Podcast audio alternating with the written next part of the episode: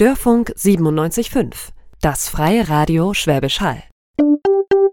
Talk mit Dana. Menschen, Geschichten, Emotionen. Spannende Gäste live im Studio bei Dana Dietzimmern. Genau, heute in Folge 56 habe ich einen Gast im Studio, der kann sagen, sein Job Sie ist die einzige Frau weltweit, die das ausführt. Und sie ist so prominent, dass ich die Pressestelle anfragen musste, ob ich diesen Gast heute hier im Radio interviewen darf. Und ihr Titel ist sehr komplex und lang. Die Visitenkarte ist wahrscheinlich zum Ausklappen. Ein Senior Consultant New Work und Digital Collaboration sitzt heute vor mir und ich begrüße Katharina Krenz. Hallo. Hallo, Dana. Das ist erstmal wahnsinnig viel. Ich bin froh, dass du da bist, von Stuttgart bis nach Schwäbisch Hall hier bei der Verkehrslage heute. Und wir haben heute in der Sendung das Thema New Work. Das taucht ja so ein wenig in deinem Titel auch auf. Und du bist die einzige Spezialistin weltweit, die sich um Working Out Loud kümmert. Genau. Das Im Großkonzern in Vollzeit bin ich weltweit bis heute die Einzige, die das tun darf. Äh, ja, wir wollen heute einmal beleuchten, wie du in den letzten vier Jahren so dahin gekommen bist, wo du heute bist, was Working Out Loud ist, wozu man das benutzt, wie es funktioniert, ein wenig. Wir können es nicht ganz spielen, weil wir eigentlich immer fünf Leute dafür brauchen. Und wir wollen ein wenig über die, die Arbeitswelt reden. Und ich würde mal anfangen, wir können ruhig verraten, du bist bei Bosch. Und Bosch ist ein ganz großer Konzern, ist glaube ich einer der größten noch inhabergeführten Konzerne weltweit. Und Bosch hat natürlich Herausforderungen, denn die Arbeitswelt, die verändert sich. Kann, kann man ja so sagen. Was sind so ad hoc Herausforderungen, die wir Stand heute haben. Weil normalerweise gehen wir alle zur Arbeit, wir tun irgendwas und das geht so voran und dann gehen wir wieder nach Hause und das war's so. Aber so, so einfach funktioniert es ja nicht. Und äh, am Schreibtisch sitzen, irgendwas tun, ähm, das ist ja nicht mehr die Arbeitswelt, wie wir sie vor 20, 30 Jahren hatten, auch wo man lange in seinem Job war. Es war jeden Tag das Gleiche irgendwo äh, und es war wenig Abwechslung. Heute ist ja alles viel, viel schneller in der, in der Arbeitswelt und wir haben viel mehr Herausforderungen. Wir müssen immer ständig was lernen. Wir haben ganz viele Teams und Leute um mich herum um sich rum. Und ich würde gerne mal so die Arbeitswelt von heute und die Herausforderungen beschreiben. So würde ich mal gerne anfangen. Was sind so die größten Herausforderungen, die wir heute haben? Ich glaube, die größte Herausforderung ist, dass wir einfach die Zukunft nicht vorhersagen können und dass die Zukunft, ja. ähm, so wie wir sie in der Vergangenheit gesehen und geplant haben, vor allen Dingen recht linear, heute völlig anders aussieht. Das heißt, sehr unvorhersehbar ist. Und äh, mhm. viele der Planungen in dem Moment, wo wir die Planung äh, auf, wenn wir auf Speichern klicken und die Planung fertig machen, ist eigentlich schon wieder über, äh, überholt und muss äh, ja. neu gemacht werden. Und wenn man das sich äh, für Bosch anschaut, Bosch 410.000 Mitarbeiter in über 60 Ländern. Ja. Wir haben eine 140-jährige Unternehmenskultur. Wir sind groß geworden, natürlich. Ich glaube, am bekanntesten als Automobilhersteller ja. oder als, äh, sorry, als Automobilzulieferer Zulieferer. Ähm, natürlich auch im Bereich ähm, Smart Home momentan sehr aktiv. Wir wandeln uns gerade in ein IoT-Unternehmen, also in ein Unternehmen im Internet der Dinge. Und das zeigt eigentlich schon das Spannungsfeld, in dem wir uns bewegen. Das heißt, wir kommen eigentlich aus der klassischen Hardware-Fertigung, also ja. wir fertigen Millionen Stückzahlen ohne Fehler in immer gleichbleibender Qualität weltweit. Und heute beschäftigen wir uns mit automatisiertem Fahren und äh, Auto, irgendwann auch autonom fahren.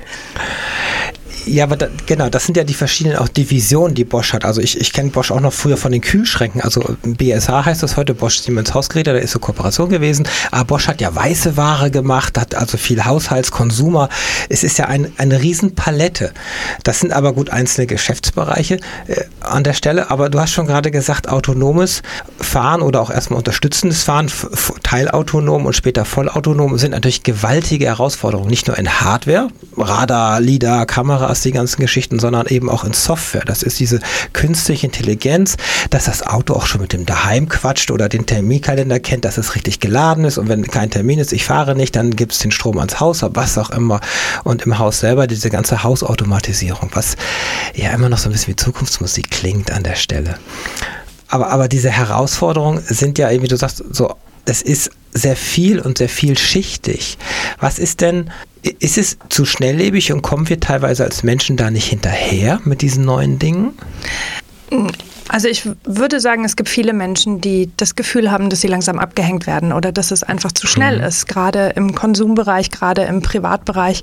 Wenn ich so auf meine eigene Mom schaue, ähm, ja. das ist für sie eine große Herausforderung. Smartphone, Apps, äh, alles im Internet zu tun, ähm, wo man früher Ansprechpartner hatte, wo man in einer Kleinstadt einfach ins Ladengeschäft gegangen ist. Also wir sehen mhm. deutlich gerade im Bereich, äh, im Privatbereich, dass die Geschwindigkeit dessen, was sich ändert und wie es sich ändert, ähm, natürlich drastisch zugenommen hat. Ne? Wir sehen das, ähm, glaube ich, ich vergleiche das immer gerne mit Speichermedien. Ja. Ähm, ich bin noch mit C64 aufgewachsen. Ich auch. ne? Damals die großen Disketten. Wo ähm, nicht viel drauf passte, aber es gab auch nicht viel zu speichern. Äh, so mit Grafik wie heute war ja alles noch nicht. Und es war, gab kein Internet zum Beispiel. Nein, gar nicht. WLAN, vergiss es. Ja, Modems gab es damals noch. Mein Vater hat immer noch gerufen, geh aus dem Internet, ich muss telefonieren an. Ja, als AOL später kam und die PCs, nicht, dann war das wirklich so, man hat mit Modem sicher, also die Jüngeren, die jetzt gerade zuhören, ein Modem, das kam vor DSL und das war auch nur so hundertmal so langsam wie das DSL heute und im Internet gab es auch noch nicht so viele bunte Grafiken. Es hat also einfach eine Minute gedauert, bis mal so eine Seite da war und man hat es eigentlich zum Chatten, so IRC und so weiter genutzt und zum E-Mail, was dann kam. Aber das ist schon, schon, schon ein gutes Stichwort. Ähm, wir sind heute wesentlich vernetzter. In, du bist sichtbar von Xing, LinkedIn in den Social Networks. Äh, wir sind alle mit Videos, mit Podcasts vertreten. Wir können also heute viel mehr unsere Sachen streuen. Und das ist ja in der Arbeitswelt im Prinzip das Gleiche. Da kommt eine Mail rein, du musst reagieren, da ist ein Meeting. Und das ist so, da fühlen sich die Leute vielleicht abgehangen ein wenig, ne? Zumindest stark beschleunigt. Ja? Ähm, was ich erlebe aus meiner eigenen mhm. äh, beruflichen Umgebung ist natürlich, ähm, ich habe damals ähm, noch einen klassischen Bürojob gelernt und habe im Mittelstand angefangen mit einem in einem 100-Mann-Unternehmen in Braunschweig. Und damals man kannte sich, das Wissen war im Haus und ja. äh, wir konnten alles rund um unsere Produkte ähm, herstellen, vertreiben, äh, verkaufen und den ganzen Service abbilden. Und wenn ich äh, mir die gleichen Prozesse, die gleichen Produkte heute bei Bosch anschaue, 20 Jahre später, ähm, dann ist das Wissen schon nicht mehr in einem Haus, sondern das Wissen ist global verteilt. Wir haben Softwareentwicklungsteams, Hardwareentwicklungsteams überall auf der Welt sitzen, mhm. ähm, die natürlich zusammenarbeiten müssen. Da geht es um Wissen teilen, äh, da geht es um ähm, wirklich fließende Kommunikation ja. Ähm, in sehr diversen Netzwerken, äh, interkulturell. Und das ist natürlich eine große Herausforderung. Die Zeitzonen, also asynchrones Arbeiten, um mal eins der Schlagwörter hier zu nennen. Das heißt, ähm, viele Zeitzonen können sich gar nicht in einem Meeting treffen. Wenn ich Entwicklerteams in Japan, in den USA und hier in Deutschland sitzen habe Richtig. und dann noch Australien dazu einlade, ähm, wie sollen die sich treffen? Das ist nicht möglich. Ja? Mit der heutigen Technologie im asynchronen Arbeiten, also über Plattformen, äh, wo ich Dinge hinterlege, äh, wo ich Aufgaben abarbeite, wo es transparent sichtbar für jeden ist, das funktioniert. Aber früher war die Anforderung gar nicht da. Globalisierung, Digitalisierung, äh, demografischer Wandel, das sind ja die Themen, die uns heute maximal betreffen. Die sind jetzt oder die sind schon ein paar Tage länger auch einfach da und äh, wirken sich auf unseren Alltag aus. Äh, aber das, die, das sind gute Stichworte. Klar, die Globalisierung, weil wir, auch der Programmierer, der sitzt in Indien. Das war so der Klassiker vor zehn Jahren. Da wurde, weil in Indien einfach die Leute auch gut programmieren können und sie waren günstiger vom Stundensatz und wurde da halt programmiert. Da war schon die Kommunikation nicht einfach. Sprachbarriere, Zeitbarriere, wie du, wie du auch sagst. Die Globalisierung an sich, dass, wenn wir was entwickeln, dass es in alle Märkte muss. Das heißt, es muss auch zugelassen werden, es muss in allen Sprachen und so weiter. Aber auch das Globalisierte, ich, da wird wenn das Wissen nicht da ist, dann wird es halt zugekauft. So, das heißt, dann habe ich das Wissen aber auch immer noch nicht im Haus, sondern ich habe eine Firma zugekauft oder einen Geschäftsbereich und der ist dann auch weit weg. Und da muss ich mit diesen Leuten, die aus einer anderen Firma kommen, dann irgendein Projekt machen oder die liefern was zu. Und das, das sind Herausforderungen, aber die generelle Herausforderung ist, glaube ich, wir haben einfach heute viel mehr Möglichkeiten. Das klingt positiv, so ein Ticketsystem, wo dann äh, man auch sehen kann, wer wie viel Macht abarbeitet, aber ich kriege meine Arbeit mit einem Ticket rein, da ist es beschrieben, früher in der 100-Mann-Firma kam noch der Kollege noch vielleicht mit so einem kleinen Klemmblock und einem Blatt Papier, hat da so eine Zeichnung drauf gehabt, das weiß ich nicht, aber so, so lief es ja früher noch, wo alles noch nicht papierlos war, an der Stelle noch mit Nadeldrucker und Durchschlag. Und dann hat man da was gekriegt. Um, ähm, da hat sich wahnsinnig was verändert. Ob das immer zum Guten ist, lasse ich jetzt mal so stehen. Aber im Prinzip ist es ja so, durch die ganze Globalisierung kann ich viel schneller was machen, weil ich auf viel mehr Ressourcen, wir kommen auf das Netzwerken ja gleich noch, auf viel mehr Ressourcen viel schneller zugreifen kann. Über Skype, äh, also über Videotelefonie, kann ich auch mit den Leuten reden und ich kann sofort Arbeitsergebnisse austauschen und, und, und. Das heißt, ich bin theoretisch sehr viel schneller mit einem Produkt fertig. Leider ist so mein Gefühl, weil das ein Beispiel mit dem Mittelstand, im Mittelstand, weil man sich noch so kennt. Es ist wie eine Familie und da ist das Wissen auch so auf die Schultern verteilt ein wenig. Man hat wenig Fluktuation und in einem Großkonzern, da ist jetzt genau die Schwierigkeit, wer sitzt wo und kann was. So stelle ich mir das vor ich gehe da in die Kantine und kenne manchmal vielleicht keinen einzigen, weil gerade keiner da ist aus meiner Abteilung. Ähm, in dem Mittelstand oder in so einem kleineren Familienunternehmen, so ein Handwerkerbetrieb, so fünf Leute, da, da, kennt man ja alles. Da kennt man auch die Privatsphäre der anderen, man trifft sie auf dem Dorffest irgendwo vielleicht und so weiter.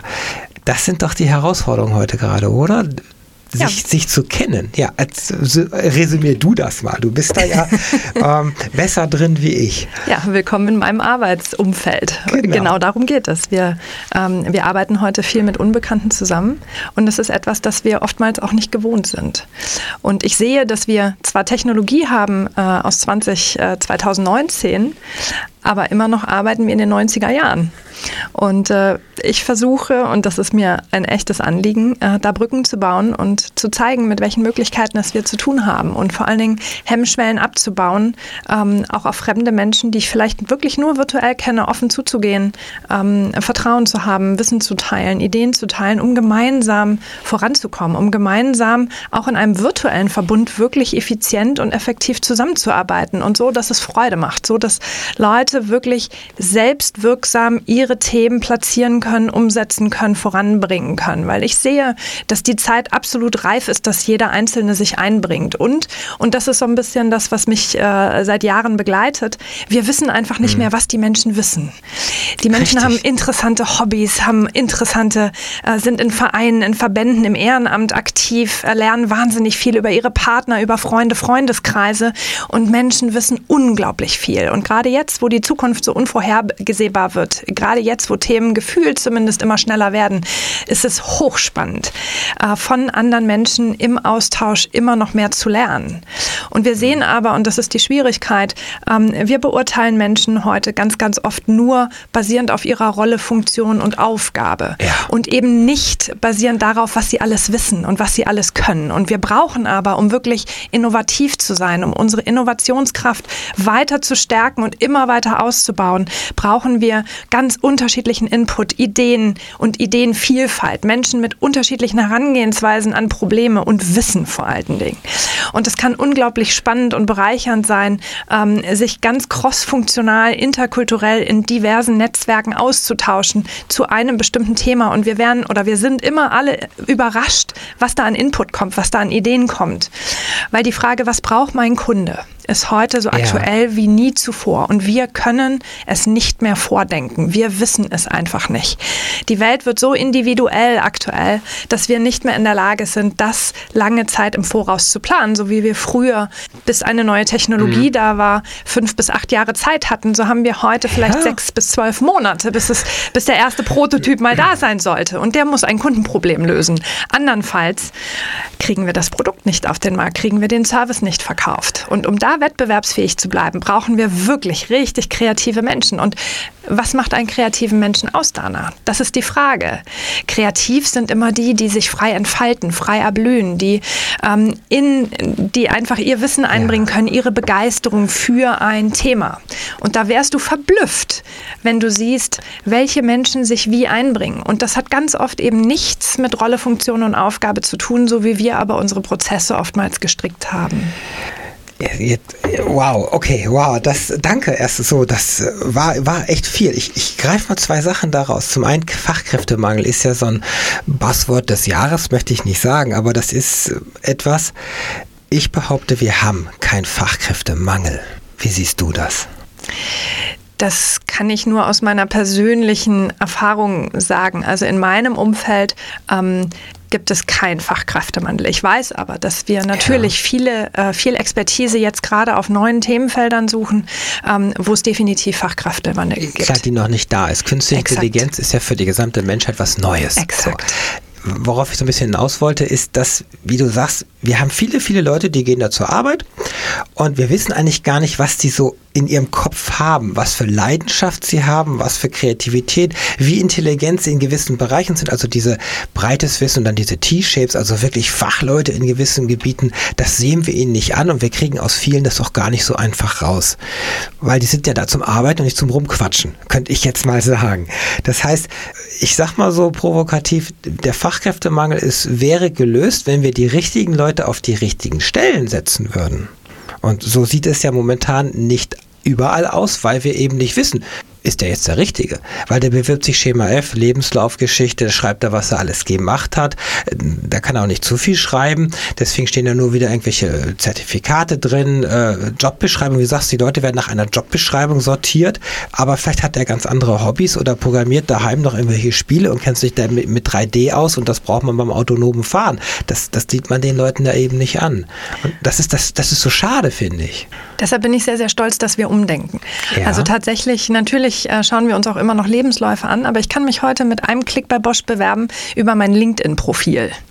Und dort gilt natürlich ah. auch, ähm, was ich kommuniziere, was ich von mir sichtbar mache. Und wir haben natürlich, sehen wir unendlich viele Menschen, die großartig programmieren können, die sich das aber autodidaktisch selbst beigebracht haben und die eben keinen Hochschulabschluss haben oder die nicht die klassische Karriere äh, hinter sich haben. Aber ich glaube, und das ist wichtig, wir gehen drei Schritte weiter. Wir schauen uns den Menschen an. Wir schauen uns an, was will der erreichen mhm. in seinem Leben? Was ist ihm wichtig? Welche Werte vertritt er? Und wenn er zum, und das ist, glaube ich, etwas, das uns auszeichnet, wenn er die Vision Invented for Life, also ah. dass, Bosch die, dass Bosch die Welt ein Stückchen besser macht durch Technologie, durch das, was wir leisten können. Wenn er die Vision teilt, dann passt er hervorragend zu uns. Und dann brauchen wir nur noch ein Umfeld finden, in dem er sich entfalten kann. Und ich bin mir sicher, ganz, ganz viel, dass wir vielleicht dann im Detail wissen müssen, bringt er sich selbst bei, einfach nur, weil er für das Thema Thema brennt, weil er sich für die Themen interessiert und weil er in einem guten Umfeld äh, angekommen ist, wo er sich eben weiterbilden, weiter, ähm, ja, wie er weiter vorankommen kann, in einem Umfeld, das ihn fordert und fördert. Das ist, das ist sehr ungewöhnlich, sage ich mal, weil normalerweise habe ich natürlich feste Strukturen in einer Firma. Das fing ja schon mit Homeoffice und Gleitzeit an, dass die aufgebrochen worden sind und geht ja weiter zu diesen hm, flexiblen Arbeitsplätzen. Also ich habe keinen eigenen Tisch mehr, sondern muss mir morgens im Prinzip ja einen suchen suchen. Wie heißt das? Ähm, hat, hat das auch irgendeinen Namen? Diese, diese Offices im Prinzip, die eigentlich ja so Großraumbüros mit vielen Cubicles und dann der erste kriegt den ersten Platz und der zweite, der kommt den zweiten. Das heißt, ich habe keine festen Strukturen in, schon vom Platze her. Das heißt, ich muss auch gefunden werden natürlich dann. Wo sitzt denn heute die Dana? Wäre dann so ein Ding. Aber dieses kreativ sein ist ja das eine und über Kreativität auch vieles nach vorne bringen. Das ist, da brauche ich natürlich schon Freiräume, da brauche ich entsprechend klar ähm, weniger Strukturen, weniger Hierarchien. Vielleicht kommen wir ja noch gleich darauf. Ich wollte noch kurz erklären, LinkedIn, für die, die es nicht wissen. LinkedIn ist, ist im Prinzip das Facebook, eigentlich ja nicht das Facebook, aber im Prinzip die Plattform fürs Berufliche.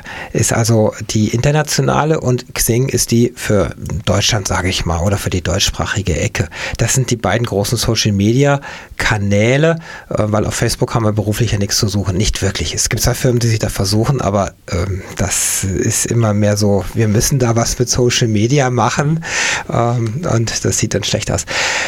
Ich habe noch ein Stichwort hier, Mindset. Und das ist nämlich das, wenn jetzt Leute zusammenarbeiten, dann geht das so, dass sie das müssen, weil sie in ein Projekt gesteckt werden aufgrund der Titel, die sie haben. Oder wie du sagst, wir gucken einfach mal, wie die so drauf sind, wie sie denken, wie sie ticken, wie viel Herzblut sie wofür haben. Ist das so die Richtung? Und dann äh, gucken wir auf so vom Mindset, ob das so ein bisschen auch zueinander passt vielleicht, weiß ich nicht. Gut, das bedingt natürlich, welcher ja. Bereich, welche Aufgabe, ne? worum ja. geht's. Aber ich kann dir zum Beispiel für mein Team sagen, ähm, wir sind zwölf. Ähm, so, und die anderen elf, ähm, ich sitze ja jetzt hier, aber die anderen ja. elf ähm, bringen dieses Team äh, für diese Initiative zehn Prozent ihrer Arbeitszeit ein. So, und wir suchen diese elf Menschen oder wenn wir wieder umbauen und erweitern, suchen wir Menschen, die auf die Aufgaben passen und die die gleiche Vision teilen. Das heißt, was wir ausschreiben als Stellen, äh, als Stellenangebot ja. quasi intern in Bosch, ist einmal eine wirklich eine Aufgabenbeschreibung mit der klaren Vision, wo wollen wir denn hin? Wofür suchen wir dich? Und dann suchen wir eigentlich jemand mit, dem, mit der richtigen Haltung und der richtigen Qualifizierung. Wobei ich mir keinen Lebenslauf anschaue, sondern nur die Aufgaben, die wir ausschreiben, die gemacht werden müssen. Kann der einen Teil davon abdecken und hat der Lust, sich da reinzudenken, reinzufühlen und sich da zu engagieren? Und dann suchen wir, und vielleicht ist das, ähm, ich weiß, dass sich das langsam immer weiter durchzieht, wir suchen ja. ein Farbprofil. Also wir suchen ein Persönlichkeitsprofil. Ah. Weil wir wissen, wie unser Team aufgestellt ist. Wir wissen, welche Typen wir sind. Und wir suchen jemand, der einerseits in das Teamgefüge gut reinpasst, aber andererseits ähm, auch einfach anders ist als die anderen. Jetzt kommen wir mal zu dem Team. So, die Taskforce. Was macht dieses Team?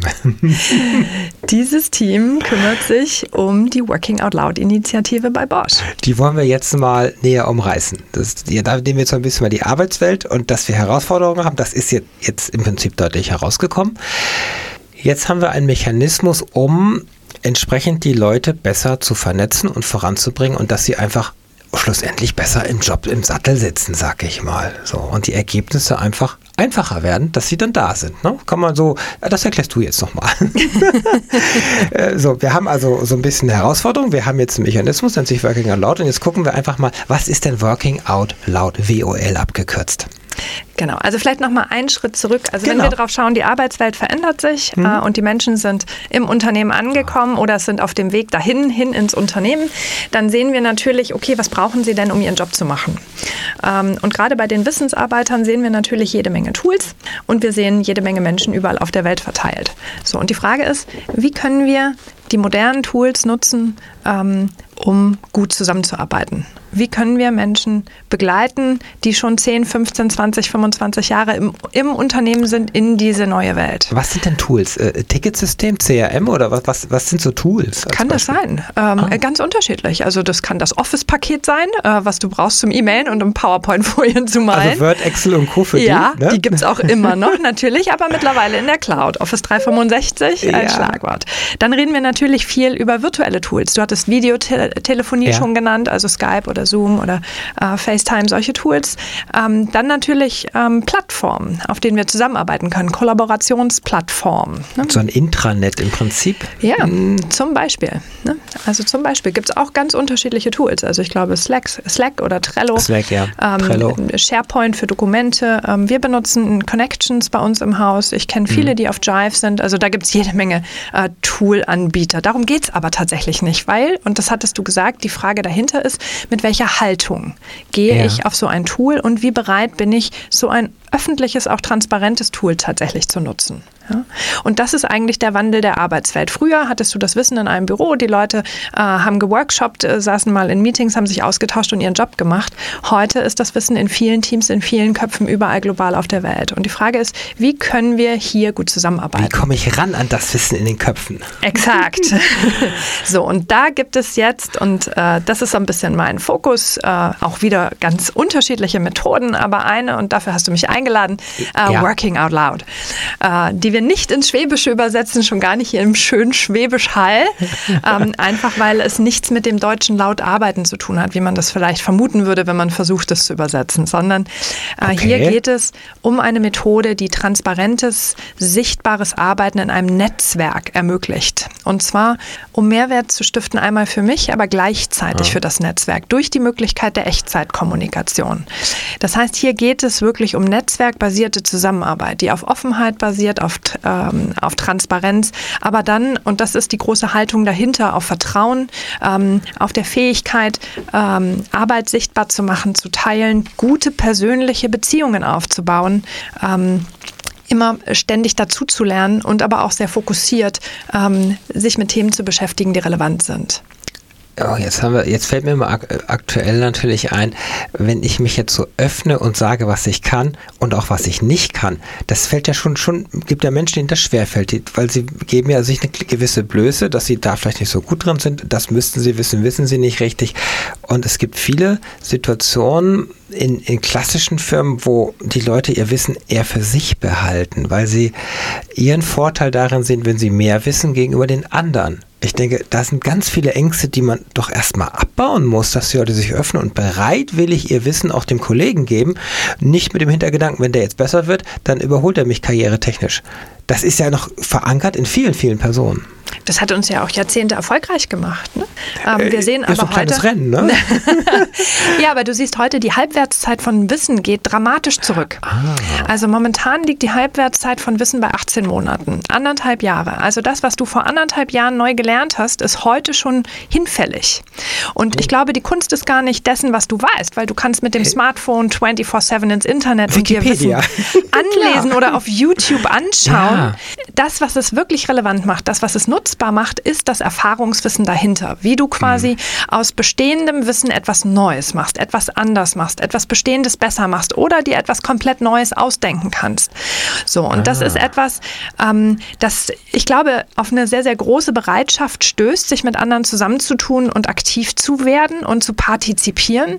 Ich glaube, das wenigste ist wirklich Angst, Wissen zu teilen. Das größte ist eher die Herausforderung, wie mache ich das und wo mache ich das?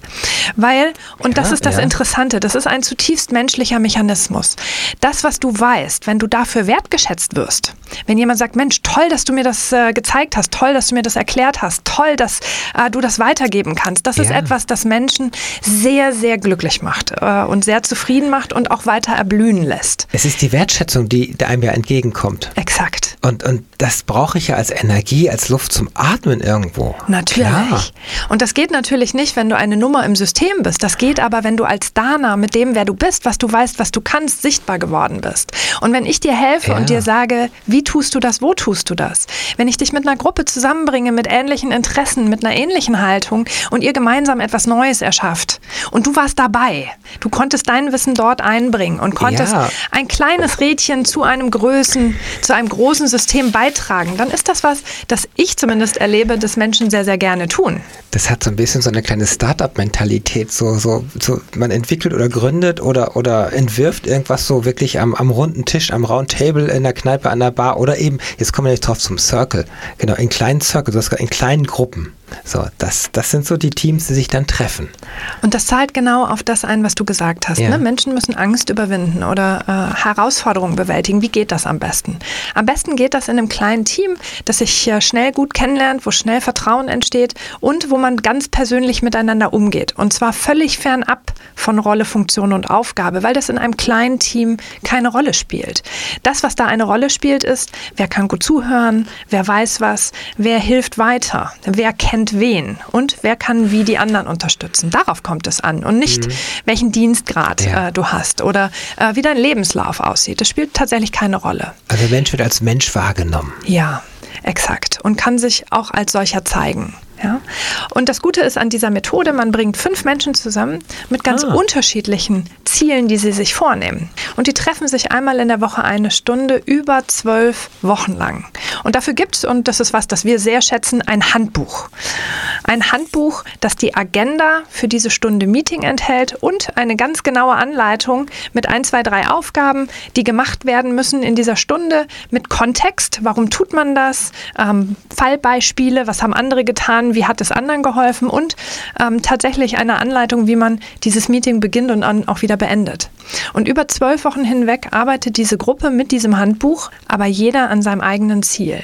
Und das ist die Working Out Loud Circle Methode. Also fünf unterschiedliche Menschen. Im Idealfall kennen die sich gar nicht. Im Idealfall treffen die sich virtuell kultur- und zeitzonenübergreifend, um es maximal divers zu machen und arbeiten eine Stunde, zwölf Wochen an ihrem eigenen Thema. Und in diesen zwölf Wochen lernen sie, ein Netzwerk an Menschen aufzubauen, das ihnen dabei hilft, dieses Thema zu erleben, zu erörtern und dazu etwas zu lernen. Das heißt, sie lernen, wie sie im virtuellen Raum navigieren, wie sie auf fremde Menschen zugehen, sich mit ihnen austauschen, ähm, Beziehungen knüpfen, die wirklich sinnstiftend sind, die wertvoll sind, die auf Augenhöhe sind und wie sie so ihrem eigenen Ziel näher kommen und das im Idealfall erreichen. Boah, das klingt, klingt jetzt erstmal sehr viel. Wir haben schon Halbzeit. Oh Gott.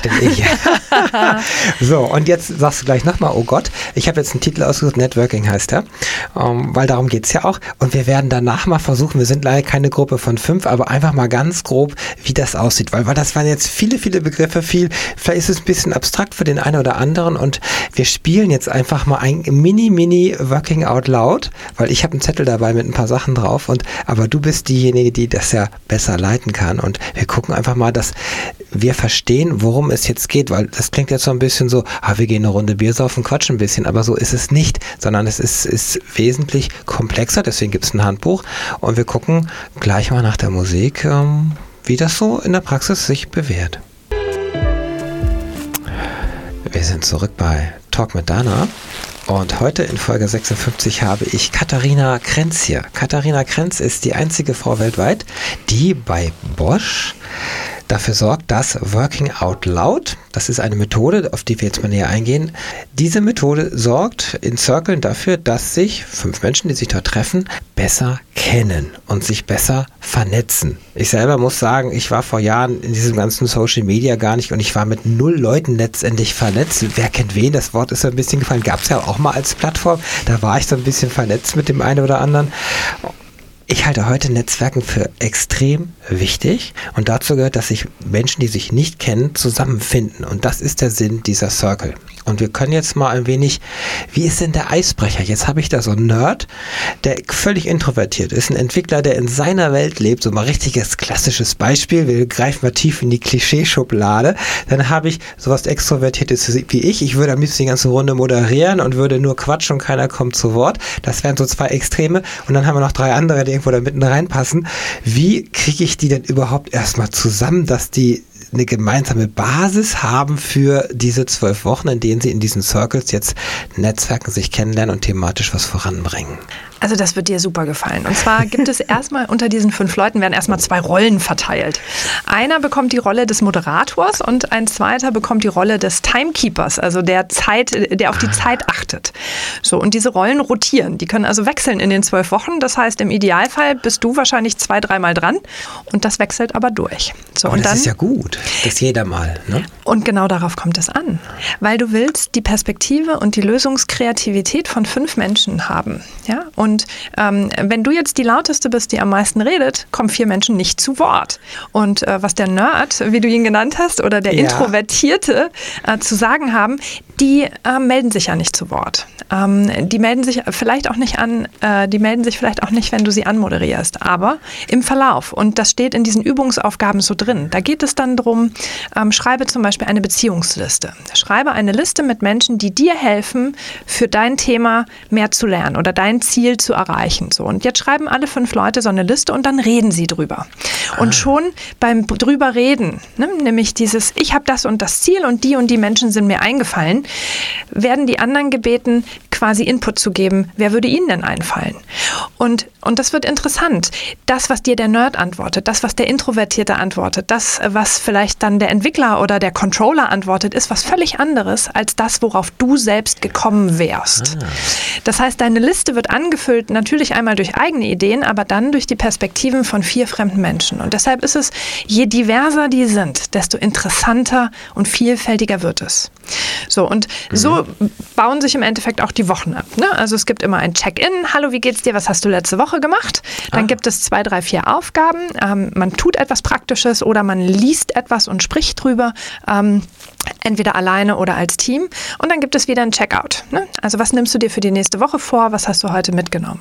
So und so geht das jede Woche für Woche für Woche. Da kommt, schwingt dann eine gewisse Routine sich ein. Vor allen ah, Dingen, wenn man sich ja. einmal, wenn man sich immer mittwochs um vier trifft, ne, da gewöhnt man sich relativ schnell dran.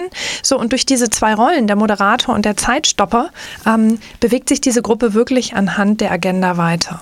So und das Interessante ist, dass ja jeder arbeitet an seinem eigenen Thema, an seinem eigenen Ziel und die fünf Ziele Ziele haben gar nichts miteinander zu tun. Also wenn der Nerd sich mit künstlicher Intelligenz ah. beschäftigen ah. möchte und du weißt dann nichts zu, weil du einfach der Controller bist und ähm, ja. dich um ähm, Zahlen. Nicht, Zahlen. oh, künstliche Intelligenz hat auch was mit Zahlen zu tun. Ja, aber anders. anders, genau. Also man hilft sich nicht inhaltlich gegenseitig. Ja, aber, ja, da. ja. aber auf der Ebene der Kommunikation, auf der Ebene der Erfahrung. Weil sie alle fünf ähm, identifizieren Experten im Internet oder innerhalb der Firma oder innerhalb der, der schon existenten Netzwerke. Und sie alle bauen Beziehungen auf und sie alle treten in Kontakt mit anderen Menschen und sie alle tauschen sich mit anderen Menschen aus. Und auf der Ebene hilft sich der Circle gegenseitig. Und das ist das Interessante daran. Das heißt, man lernt von und miteinander in einem kleinen geschützten Raum. Ah. Man kann eine Menge Experimente machen, also tatsächlich mal auszuprobieren. Mensch, ähm, Kommunikationsmethode 1, 2, 3 bis 10. Ich nutze davon immer nur zwei oder drei, weil die gut zu mir passen und ich mir da, mich daran gewöhnt habe. Jetzt probiere ich mal Methode Nummer 7 aus. Ähm, wag mich mal so ein bisschen aus meiner Komfortzone raus, probiere mal was aus, was ich sonst nicht tue, mach mal etwas anders. Mhm. Und durch das Feedback der anderen vier und die Resonanz aus dem Netzwerk lerne ich, erfahre ich, erlebe ich, wie es funktioniert und dass es vielleicht sehr wertschöpfend ist, dass es sich gut anfühlt, dass es Freude macht. Und was wir erleben, ist, dass Menschen tatsächlich ähm, erleben, wie sich virtuelle vernetzte Zusammenarbeit anfühlt. Dass sie feststellen, Mensch, wenn ich ähm, jemandem Unbekannten helfe und mein Wissen durch einen Kommentar hier zur Verfügung stelle, ja. dass da plötzlich ganz viele Kommentare aus der ganzen Welt folgen, dass Menschen auf Like klicken, dass Menschen mich anrufen, mir E-Mails schicken oder bei mir am Tisch stehen und sagen, Mensch, da hast du mir riesig geholfen, herzlichen Dank. Dass durch diese sehr persönliche, wertschätzende Kommunikation, die bei John, John Stepper, dem Erfinder und Autor, immer darauf beruht, auf Aufmerksamkeit, Anerkennung und Wertschätzung, dass da ein Fenster aufgeht, ähm, das einfach wahnsinnig viel Freude bereitet. Und das erlebt der Introvertierte genauso wie der Nerd, genauso wie der Controller und mit Sicherheit genauso wie du. Weil die Anerkennung ja. für das, was du kannst, was du weißt, was du tust und wie du anderen hilfst, ist etwas, das viele, viele Menschen äh, sich im Arbeitsalltag wirklich wünschen. Ja, weil die, das ist erstmal Anerkennung, wenn du nämlich nur so einzelne Arbeitspakete machst und du siehst das Ganze nicht und siehst auch das Endprodukt nicht, dann hast du schon gar kein Feedback über deine Arbeit. Wie kommt das eigentlich an? Hat es jetzt geholfen? Das wird dir, wird dir gar nicht mehr sicht- und fühlbar an der Stelle, weil du nur ein kleines Rädchen bist. Das ist halt der Nachteil, wenn es einfach groß ist, weil es ein großes Projekt ist an der Stelle. Und wenn du natürlich Menschen um dich herum hast, die dir dieses Feedback geben, diese Wertschätzung geben oder die dir helfen, sodass du einfach auch weiterkommst für dich, klar, das nützt dir. Das das tut dir un unheimlich gut. Ich frage mich natürlich jetzt, oh, ich brauche einen Vorgesetzten, der natürlich auch relativ flexibel da ist und sagt, okay, wir erlauben dir mal die Zeit zum Quatschen und du darfst auch mal dies, das, jenes probieren, weil das kostet mich ja auch Arbeitszeit. Das heißt, da brauche ich erstmal Einsicht in der Abteilung oder in dem Bereich, äh, dass dieses Working Out Loud produktiv ist. Es kostet erstmal Arbeitszeit, aber es ist letztendlich, wird es effizienter, weil ich das Wissen besser verteilt kriege, weil ich die Leute mehr vernetze. Aber ich habe ja erstmal so ein, ich sag mal, Overhead an der Stelle, wenn ich das einführe. Aber das hast du immer. Das hast du immer, wenn du was hm. Neues lernst. Das hast du immer, wenn du dich mit neuen Themen beschäftigst. Und die Frage ist, worauf kommt es denn an? Hm, genau. Du hast vorhin Fachkräftemangel angesprochen. Was wäre, wenn Menschen in der Lage wären, Wissen in dem Moment aufzunehmen und zu verarbeiten, wenn sie es brauchen? Über Netzwerke. Was wäre, wenn Menschen in der Lage wären, ad hoc Expertennetzwerke aufzusetzen? Was wäre, wenn Menschen vernünftig digital virtuell vernetzt zusammenarbeiten können? Was wäre, wenn Menschen selbstbestimmt lernen? Was wäre, wenn Diversity als wertschöpfend erlebbar wird und dass Menschen Hemmschwellen abbauen gegenüber anderen Kulturen, anderen Menschen, ähm, egal ob das die Hautfarbe ist, die Religion, das Geschlecht, äh, you name it, also was auch immer. Ja. Was wäre, wenn wir innovativer wären? Was wäre, wenn sich Führungskräfte verändern und verbessern? Was wäre, wenn Onboarding ganz schnell funktioniert und Menschen, die neu ins Unternehmen kommen, sich schnell zurechtfinden und Zugriff auf Netzwerke haben? Was wäre, wenn Kulturwandel erlebbar wird? Was wäre, wenn du deine Karriere selbst in der Hand hast und du so sichtbar bist mit dem, was du kannst und was du weißt, dass die Jobs dich finden? Was wäre, wenn ja. die Brand, die Marke deines Unternehmens nach außen positiv behaftet kommuniziert wird, weil du deinen Mitarbeitern solche Freiheiten einräumst, weil du Wert auch auf informelle Lernmethoden legst. Und was wäre, wenn? Das dir im Recruiting hilft, weil Menschen authentische Markenbotschafter, Unternehmensbotschafter werden. Das und das sind elf verschiedene Anwendungsfälle, was Working Out Loud tut, wo Working Out Loud drauf einzahlt. Und ich meine, wenn du zu deinem Chef gehst und sagst, Mensch, ich möchte mal eine Stunde in der Woche mit anderen quatschen, könnte ich mir vorstellen, das wird problematisch. Aber wenn du ja. sagst, hey, ich nehme mir eine Stunde in der Woche, um mit vier anderen Menschen zu lernen. Ich nehme ein Thema, für das ich brenne, was mich wirklich interessiert. Und ich lerne, wie ich genau diese Fähigkeiten dabei auspräge und entwickle. Und ich finde raus, wie ich individuell dort zurechtkomme den Chef möchte ich gerne einmal sprechen, der sagt, nein, also eine Stunde in der Woche, das ist zu viel, das gibt es nicht. Wann ja. du diese Stunde nimmst, ne? also wenn wir im Taskforce-Modus gerade arbeiten oder der Kunde ruft an und äh, du bist die Stunde einfach, ist gerade schwierig, okay, aber dann mach es morgens, mach es mittags, mach es abends, schieb das Thema nochmal drei Wochen auf, weil irgendwann hat man diese Stunde in der Woche. Und es ist ein wirklicher Invest in dich persönlich, in, das, in deine Fähigkeiten, in dein Wissen, aber gleichzeitig auch in das Unternehmen und in dein Umfeld. Ich erlebe viele Menschen, die mir sagen, Mensch, also mein Kollege, der hat da an so einem Wollcircle teilgenommen. Das ist ja, also ich weiß nicht, was ja. passiert, aber es hat sich was verändert. Der, der redet ganz anders. Ähm, der, der, der spricht ganz anders mit anderen Menschen. Der, der nimmt sich, der kann viel besser zuhören und der kann ganz toll Feedback geben und dem kann man auch richtig gut Feedback geben.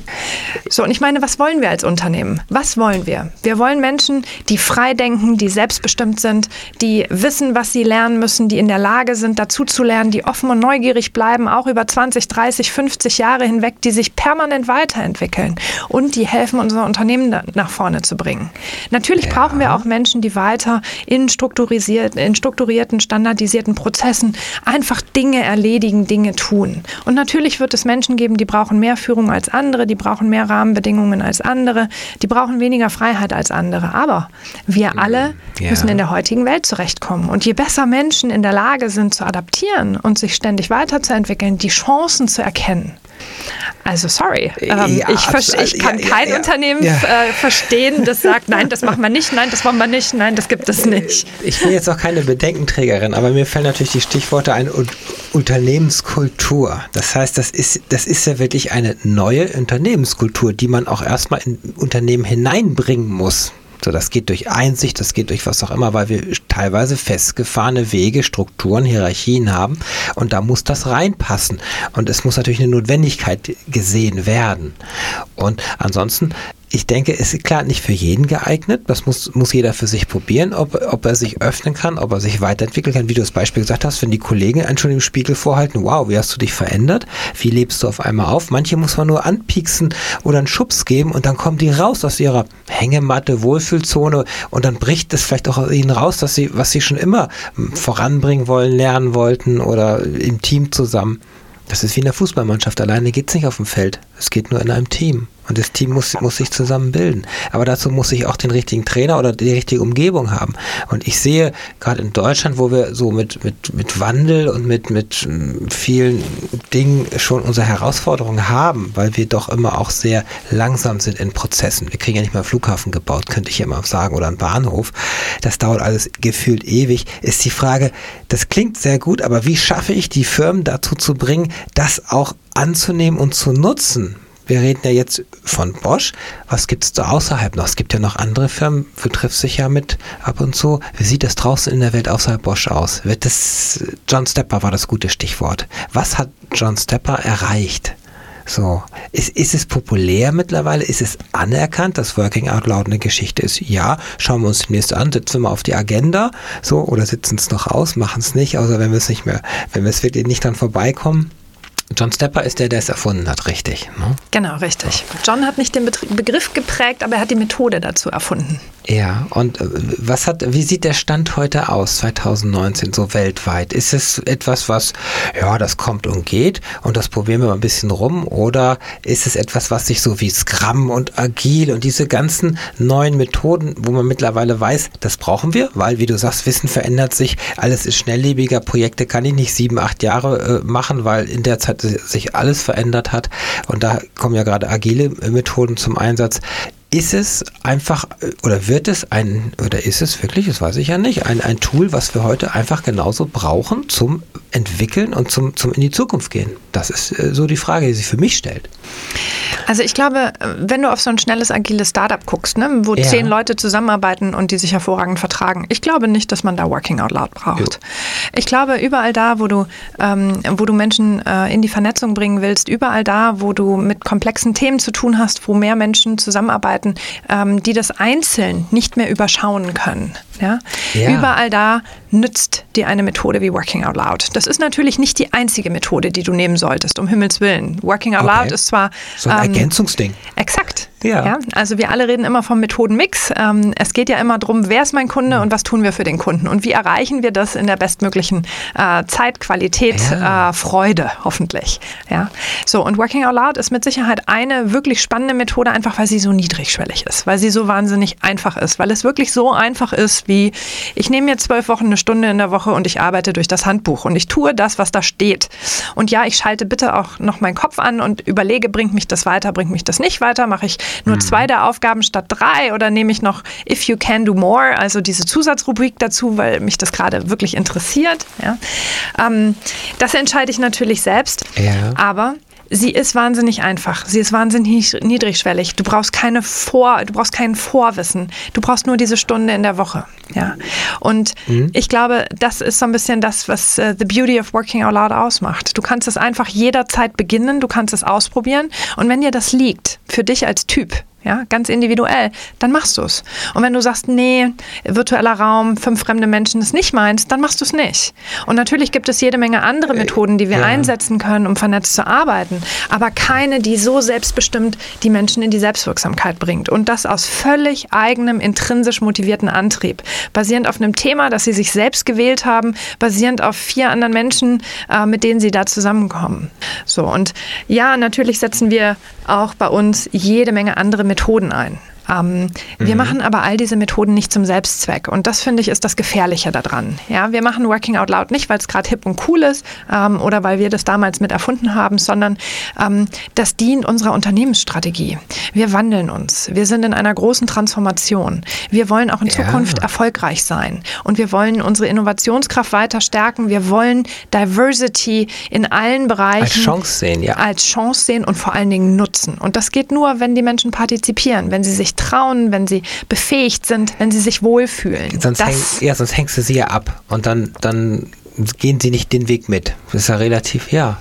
Ne? Also sie müssen sich, sie müssen sich wohlfühlen. Ich meine, das ist, das ist keine Kuschelei, natürlich ist es trotzdem hartes Arbeiten, ne? Das ist äh, Business an der Stelle. Aber sie alle mitnehmen und dass sie auch den Sinn und Zweck sehen. Also denn die Dinosaurier, die sind wirklich die Firmen, die es nicht geschafft haben. Gibt so viele Beispiele, die nicht mit der Zeit gegangen sind, die sind dann mit der Zeit gegangen. Ist ja der, der Satz, der da dann immer passt. Und es ist eine wahnsinnige Herausforderung, dass wir Umbrüche haben. Da hatten wir von Industrie zu, zu, zur Dienstleistungsgesellschaft, die haben wir heute. Und wenn du dich dem nicht stellst, ja, dann hast du in dem Sinne verloren. Ne? Und das, ähm, jetzt haben wir immer so abstrakt gesprochen. Wir laufen ein bisschen aus der Zeit und ich hatte eigentlich versprochen, dass wir, ähm, wir können ja nun keinen Circle machen. Ähm, ich, ich war bei dir, du hast einen Vortrag gehalten bei den DMWs, den Digital Media Women in Stuttgart.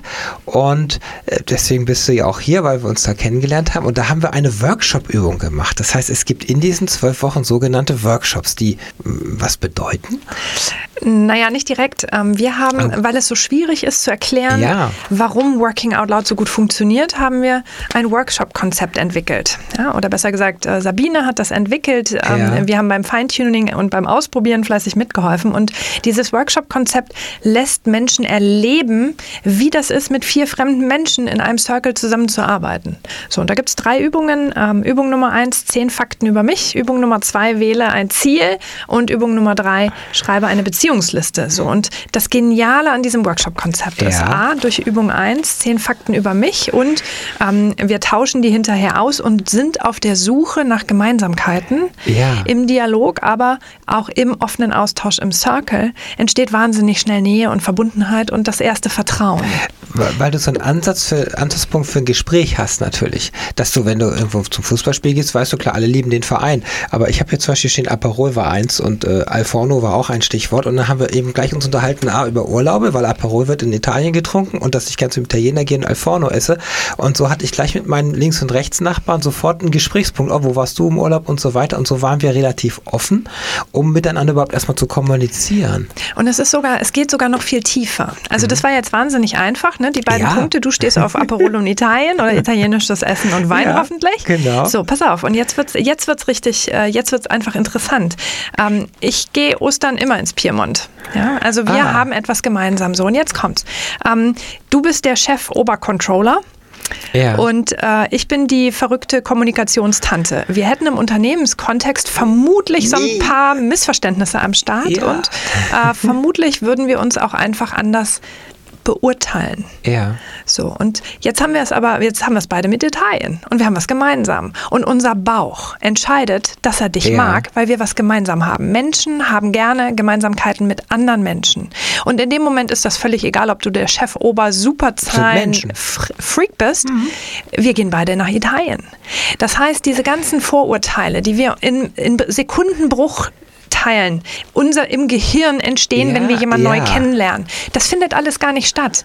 Diese Vorverurteilung, dieses Schubladendenken wird direkt ausgehebelt, weil unser Bauch meldet, hey, ich mag den oder die, die haben, wir haben was weil gemeinsam. die gleiche Ebene ist. Exakt. Genau.